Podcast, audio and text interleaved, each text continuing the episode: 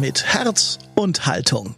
Dein Bildungspodcast für unterwegs und zu Hause. Ein Angebot der Katholischen Akademie mit der TU Dresden.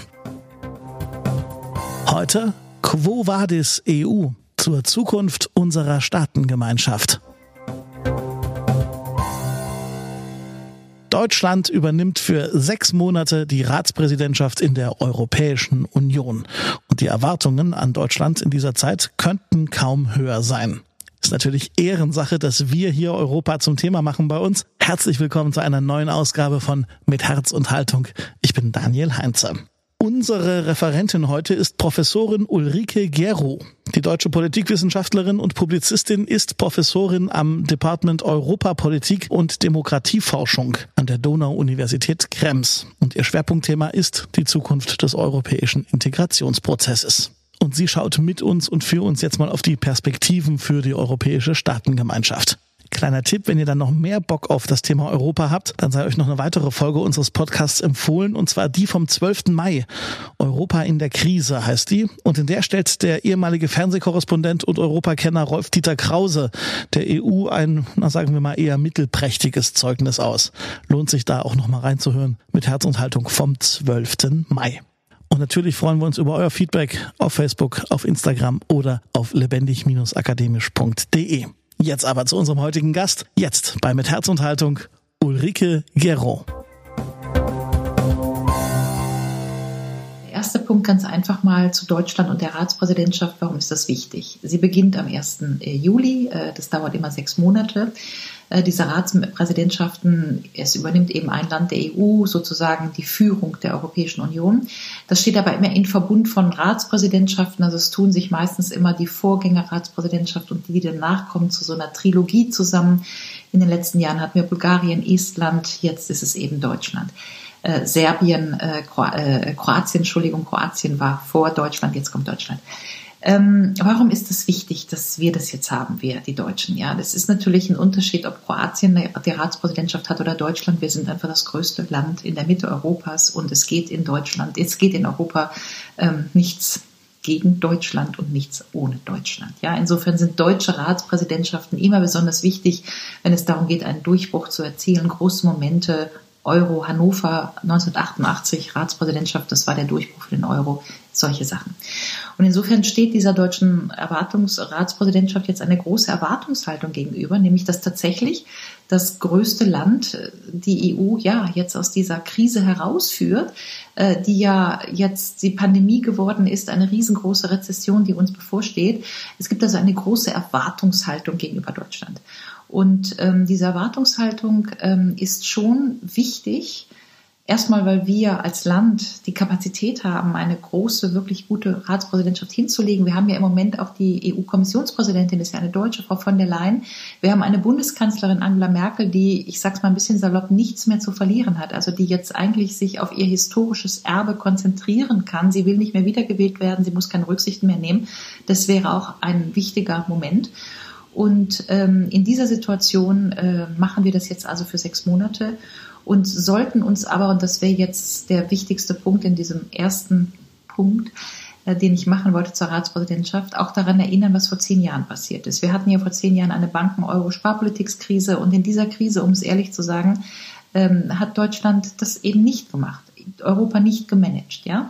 Äh, Deutschland hat sich geflüchtet in den Export mit China. Uns ging es gut. Wir haben eine Abwrackprämie gemacht. Wir haben uns um den Süden Europas, die Griechen, die Italiener, die Portugiesen nicht besonders gekümmert. Und es hat sich vor diesen, vor zehn Jahren etwas aufgebaut, was in Deutschland selber in der Literatur, aber auch in der Presse, in der öffentlichen Meinung nicht so berücksichtigt wurde, nämlich so eine Art Hegemoniediskussion. Ja, also das deutsche Europa war wieder zurück.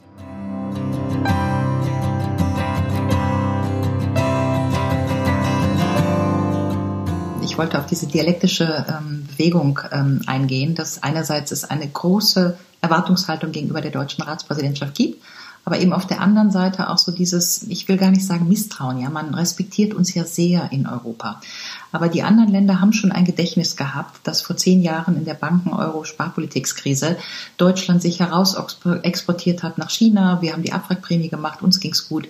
Und äh, der, das Wort des deutschen Europas, das war vor zehn Jahren in der Literatur sehr deutlich, nicht in der deutschen Literatur, nicht in den deutschen Zeitungen.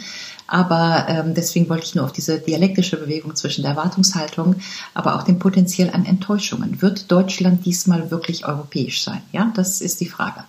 Und mit dieser ähm, Erwartungshaltung gehen wir diese Präsidentschaft. Das war jetzt mein erster Punkt die Bedeutung der Ratspräsidentschaft in dieser dialektischen Bewegung. Der zweite Punkt. Ähm, was sind, ich wollte sprechen als zweiten Punkt über den Begriff der Vergemeinschaftung. Was ist die Essenz der Europäischen Union? Die Essenz der Europäischen Union war seit ihrem Beginn 1950 Europäische Gemeinschaft für Kohle und Stahl, war es die Fähigkeit zu entwickeln, Dinge, die an Solidarität gefehlt haben, nach einer Krise gemeinsam zu machen. Also wir haben ja die Europäische Gemeinschaft für Kohle und Stahl 1950 gemacht. Wir haben ja jetzt gerade 70 Jahre EU gefeiert, 2020. Wir haben halt vor 70 Jahren gesagt, nie wieder Krieg. Deswegen vergemeinschaften wir Kohle und Stahl, dann kann keiner mehr einen Panzer bauen. Ja? Dann sind wir so über die ganze Integrationsgeschichte gegangen. In den 70er Jahren, viele wissen das nicht, haben wir ja so eine Art Währungskrieg gemacht. Ja, Abwertung, Lira, Escudo, Deutschland Aufwertung. Und um diesen Währungskrieg zu beenden, haben wir dann gesagt, hey, wir machen eine gemeinsame Währung. Also insofern ist die, das Lebenselixier der Europäischen Union im Grunde das Thema der Vergemeinschaftung, um solidarisch zu sein. So, und jetzt haben wir natürlich ähm, in der Pandemie die europäische Solidarität zumindest zu Beginn vermissen lassen. Das haben Sie alle äh, miterlebt, wie auf einmal die Grenzen geschlossen wurden, kurzfristig im Handumdrehen in einer eigentlich nicht koordinierten Bewegung und man geradezu fassungslos zusehen musste, wie auf einmal Grenzzäune, die die 70 Jahre nicht mehr gestanden haben. Also mir haben Freunde von der deutsch-französischen Grenze berichtet, äh, diese militarisierte Grenze mit, mit Stacheldraht, das, äh, das haben wir 60 Jahre in Europa nicht mehr gesehen. Ja, und das war so zwischen Österreich und Tschechien, Österreich und Slowenien, Deutschland und Frankreich, Liebespaare, die zwischen Deutschland und Dänemark getrennt wurden und so weiter. So, die Frage ist, wie konnte das passieren? Wie dünn ist eigentlich der Lack der europäischen Integrationsgeschichte, dass im Handumdrehen kaum kommt ein Virus daher, ähm, die Grenze wieder hochgezogen werden muss. Und mich hat das tatsächlich sehr erschrocken, wie schnell das ging. Ja, äh, ich bin, äh, äh, ich habe nichts gegen den, die Schutzmaßnahmen des Virus, um das ganz klar zu sagen, aber die Grenzschließung war ja kontraindiziert. Sie hat ja nicht geholfen. Also wir hatten, das Virus kennt ja keine Grenzen. Wir haben ja zum Beispiel in diesem Hotspot Mühlhausen, Luxemburg, Baden-Württemberg sehr deutlich gesehen, äh, dass ähm, die französische Krankenschwester nicht mehr in ihr Krankenhaus nach Luxemburg kommen konnte. Also dass man sozusagen da, wo das Virus grenzüberschreitend war, wir uns die Hilfe untereinander unterbunden haben. Und das war natürlich nicht schön.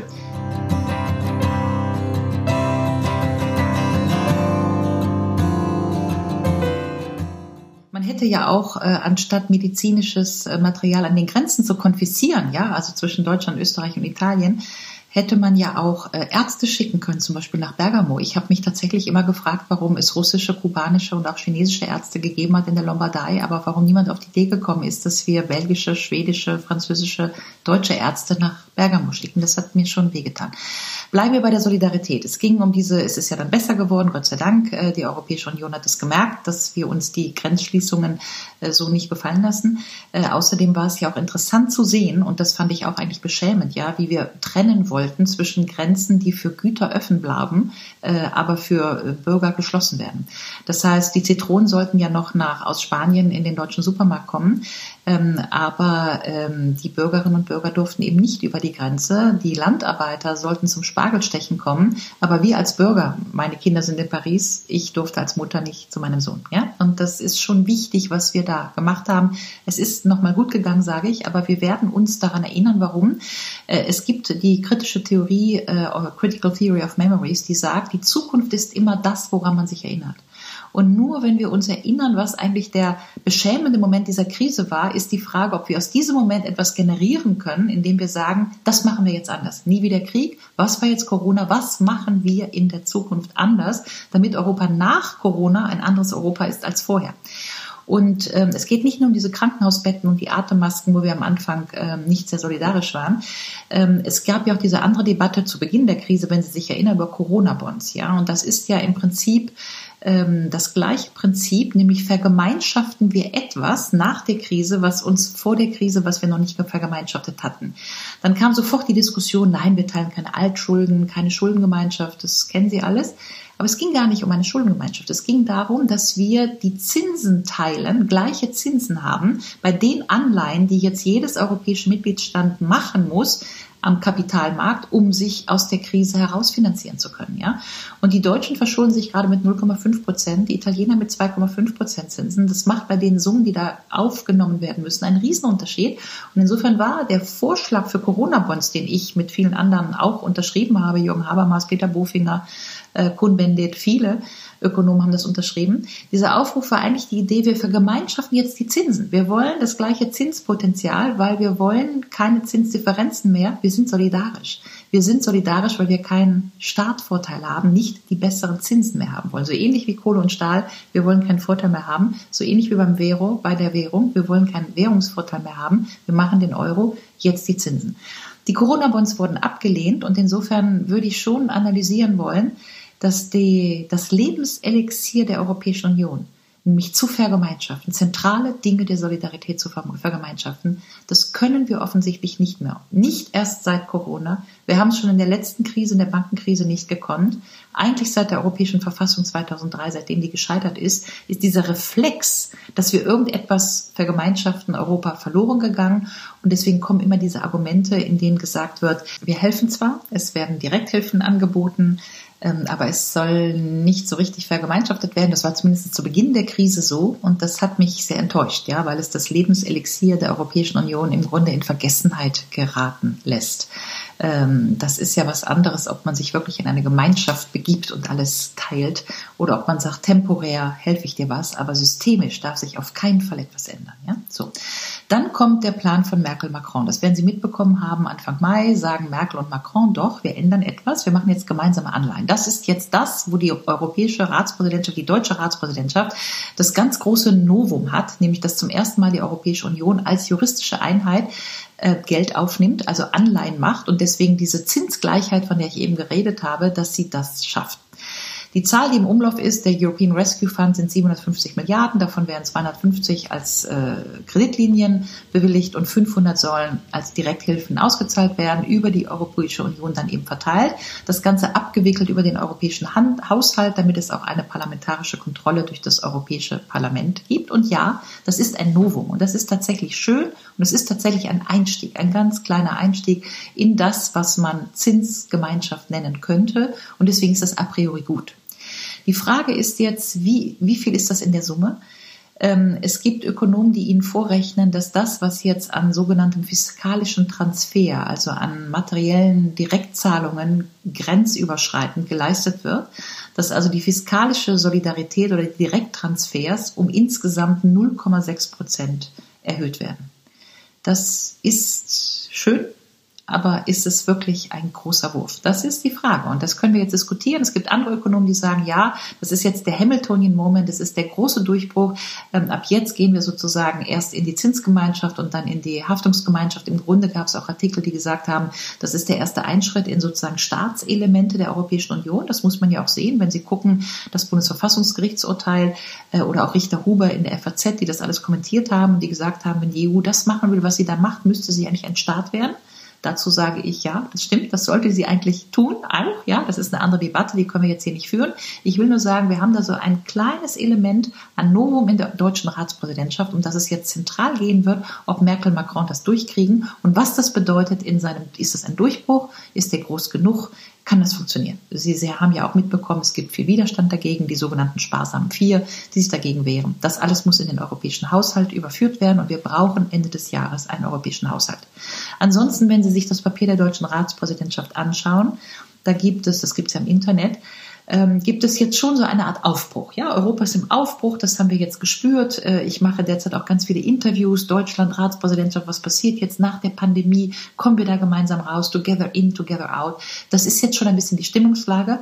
Hoffen wir, dass sie andauert, wenn es im Herbst vielleicht, ich sag mal, ökonomisch, sozial ein bisschen ruckelig wird, ja, weil wir wissen ja noch nicht, was kommt und wie das jetzt sich äh, wirklich auseinander dividiert. Was wir aber sagen können, und da bin ich wieder bei dieser deutschen Dominanz. Es wird jetzt viel über Solidarität, Solidarität geredet, über Merkel und Macron habe ich gerade gesprochen. Ähm, aber die Frage ist tatsächlich, wie gemeinschaftlich sind wir? Die Firmenhilfen, die ein einzelnes Land ähm, macht, ja, Lufthansa, solche Sachen. Die müssen ja bei der Europäischen Kommission angemeldet werden. Und da gibt es ganz interessante Zahlen, dass von allen angemeldeten Hilfszahlungen, ja, sind 52 bei der Kommission in Brüssel, sind 52 Prozent von Deutschland angemeldet. Das heißt, im, um, umgekehrt, Deutschland hilft jetzt seinen Industrien enorm und das ist gut für Deutschland natürlich. Aber die Italiener und die Franzosen sind bei 17 Prozent. 17 Prozent der Anmeldungen bei der oder Genehmigungsverfahren bei der EU sind italienisch und französisch. Und da könnte man auch schon den Punkt machen. Merkel, Macron ist das eine. Aber der andere Punkt könnte auch schon sein, Deutschland sichert sich hier gerade so eine Pool-Position wie bei der Formel 1, ja. Wir wollen als Beste, als Schnellste und so weiter raus. Und da kann man dann eben schon den Punkt machen, was ist hier äh, die europäische Gemeinschaft. Das war jetzt insgesamt mein dritter Punkt und jetzt mache ich noch zwei andere Punkte zur Ratspräsidentschaft.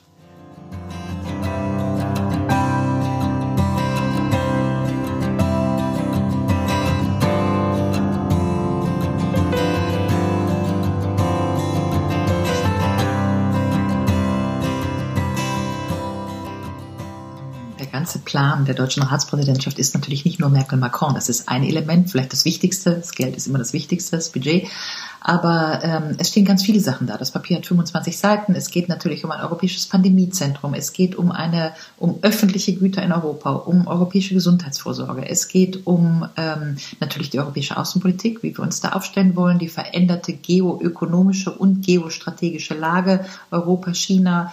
Äh, Digitalisierungsboost, ja, um unabhängiger zu sein von den USA, vom GAFA-Komplex, Google, Amazon und so weiter. Die Frage, was haben wir hier für ein Digitalisierungspotenzial? Natürlich äh, ganz klar Green New Deal, das ganz große Papier, dass wir sagen, wir nutzen jetzt die Krise, um unsere Infrastrukturen und unsere ähm, Infrastrukturen und Industrien zu vergrünern, ja, also Sustainable Energy, äh, diese Energiewende hinzuschaffen, äh, und zwar europaweit. Ähm, und das ist jetzt der große Plan. Ähm, dagegen ist nichts zu sagen. Natürlich, wenn Sie das Papier lesen, ein solidarisches, grünes, offenes Europa. Auch ganz interessant, dass zum ersten Mal, darauf komme ich gleich noch in meinem fünften Punkt zu sprechen, das ist jetzt der vierte Punkt, äh, dass diese Digitalisierung und dieser Green New Deal einhergehen soll mit der Demokratisierung der europäischen Strukturen. Ja, dass, dass es besser bei den Bürgern ankommen soll, das machen wir gleich. Äh, zum Green New Deal aber zurück. Ähm, natürlich ist es ganz toll, wenn wir jetzt Green New Deal machen, Digitalisierung und ähm, Elektromobilität ähm, als große Ziele. Und da wird jetzt viel Geld fließen und das ist gut. Trotzdem, wenn man sich die Sachen im Detail anguckt, ich kann hier Ihnen nur raten, im Internet einfach mal Lobby Control Deutsche Ratspräsidentschaft zu machen. Das ist schon 60-seitiges Papier, wo so alle Verbände, der BUND und verschiedene andere Verbände einfach mal aufgeschrieben haben, was ist sozusagen die Absicht der deutschen Ratspräsidentschaft und was passiert in der Realität. Ja, und der Abgleich ist ja in der Politik nicht immer ganz so einfach. Es wird eben viel gesagt und auf der anderen Seite was anderes getan. Zum Beispiel sind die Konditionalisierungen, ja, dass also das ganze Geld, was da jetzt in Brüssel fließt, dass das konditionalisiert wird an Nachhaltigkeitsziele. Die sind zum Teil rausgeflogen. Das wurde jetzt den Nationalstaaten, den äh, Mitgliedstaaten überlassen, an wie sie das Geld weitergeben und damit eben auch, wie sie die Konditionalisierung gestalten, wenn es ähm, um einzelne steuerliche Bereiche geht. Also Plastiksteuer war ja im Gespräch, ähm, Finanztransaktionssteuer, äh, CO2-Steuer auf europäischer Ebene. Äh, allein die Tatsache, wie man jetzt Gas behandelt, ja, was ja immer noch ein fossiler Energiestoff ist, äh, mit Blick zur Elektroindustrie, können Sie sehen, dass in den letzten Wochen in Brüssel einiges, sagen wir mal, an Lobbying passiert ist und dass das, was der große Wurf des Durchbruchs hätte sein sollen oder hätte sein können, so vielleicht dann doch ganz nicht geworden ist. Ja, das ist das übliche Spiel in der europäischen Politik. Ich will das gar nicht über die Gebühr äh, strapazieren als Argument, äh, aber ähm, gucken Sie sich Lobby Control an und dann schauen wir mal, was jetzt aus diesem Green New Deal geht. Mein zentrales Argument ist ein anderes ich glaube tatsächlich, dass Europa dabei ist, das, sein politisches Verständnis zu verlieren. Wenn man, mit einem, wenn man einen Green New Deal macht, eine Digitalisierungsstrategie, dann schafft man noch keine Gemeinschaft. Man tut viel Geld in ein System, aber man sorgt noch nicht unbedingt dafür, dass dieses System sozial ist. Äh, man schafft keine Gemeinschaft dadurch, dass man digitalisiert. Und ich finde es über, wenn man es jetzt über die Jahre vergleicht, also seit 70 Jahre EU, ähm, dann finde ich es schon auffällig, wie unpolitisch in gewisser Weise die Europäische Union geworden ist. Ja, also die großen, auch politischen Themen. Was machen wir hier zusammen auf diesem Kontinent? Worum geht es? Was sind die Werte, die wir verteidigen? Ähm, das ist natürlich nicht ganz aufzulösen in Elektromobilität. Ja, das ist erstmal eine Technologie. Technologien sind neutral, aber schaffen keine Gemeinschaft. Und das würde ich gerne ähm, anmahnen wollen, dass man da mal hinschaut, warum es eigentlich heute so ist, dass die EU praktisch oder Europa nicht mehr politisch sein kann. Damit will ich gar nicht sagen, dass in diesem Ratspapier nicht gute Sachen stehen. Ja, also zum ersten Mal geht es tatsächlich um europäische Güter. Es geht zum Beispiel auch um solche Sachen wie eine Arbeitslosenrückversicherung. Ja, also dass Europa etwas für die Bürgerinnen und Bürger tut und zwar direkt tut. Das hat offensichtlich jetzt in Brüssel ist das jetzt mal angekommen, dass wir als Bürgerinnen und Bürger die politischen Subjekte Europas sind und dass eben deswegen Brüssel bemüht sein sollte, aus dieser technokratischen Schlaufe und Politikfindung herauszukommen. Und deswegen sage ich jetzt gleich in meinem fünften und letzten Punkt noch etwas zwischen der Verbindung von Green New Deal und diesen Modernisierungsstrategien und der zentralen Rolle der europäischen Bürgerinnen und Bürger.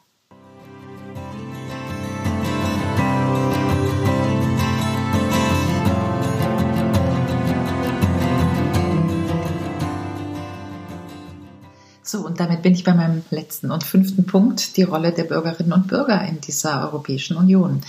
Und ähm, da würde ich gerne darauf verweisen, dass auch da was passieren soll. Und das ist eigentlich gut und für mich auch der hoffnungsvollste, äh, einer der hoffnungsvollsten Punkte in diesem Ratspräsidentschaftspapier. Nicht nur da, sondern es war ja eigentlich die Idee von Frau von der Leyen schon, als sie das Amt angetreten hat, der Kommissionspräsidentin im letzten Jahr, im 16. Juli war ihre Antrittsrede dass äh, es eine Konferenz zur Zukunft der Europäischen Union geben soll, wo die europäischen Bürgerinnen und Bürger befragt werden sollen zur Zukunft der Europäischen Union.